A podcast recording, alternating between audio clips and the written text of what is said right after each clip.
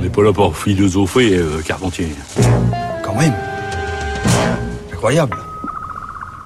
Bonjour Géraldine. Bonjour Adèle, bonjour à toutes et à tous. Le blanc est-il une couleur? Mais alors quelle couleur? À quoi et à qui renvoie-t-il?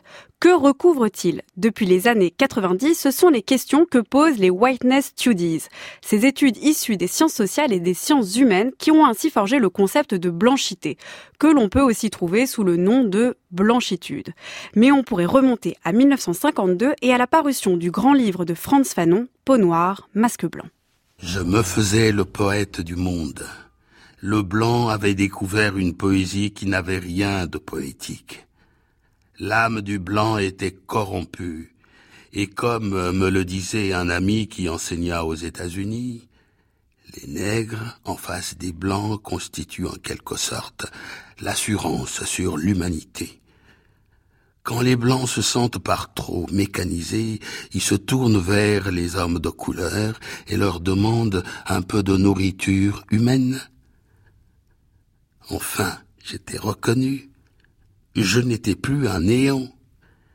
Je devais vite déchanter. Le blanc, un instant interloqué, m'exposa que génétiquement je représentais un stade.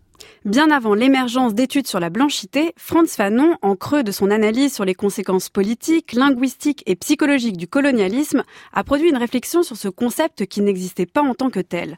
Alors que son livre s'ouvre sur une citation du fondateur du courant littéraire et politique de la négritude, Aimé Césaire, il met en face à face ces deux figures créées par la colonisation, le noir et le blanc.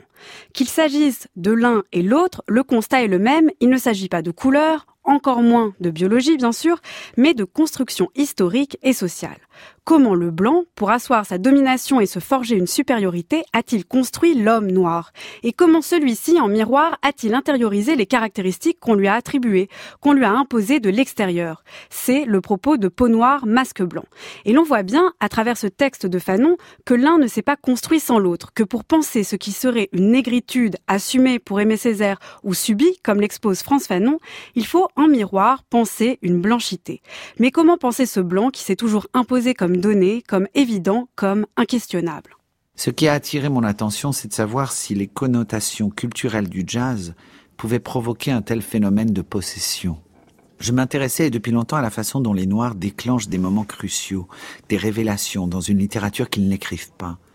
La catalyse de Louis Armstrong m'a encouragé à réfléchir aux conséquences du jazz, à son impact viscéral, émotionnel et intellectuel sur l'auditeur.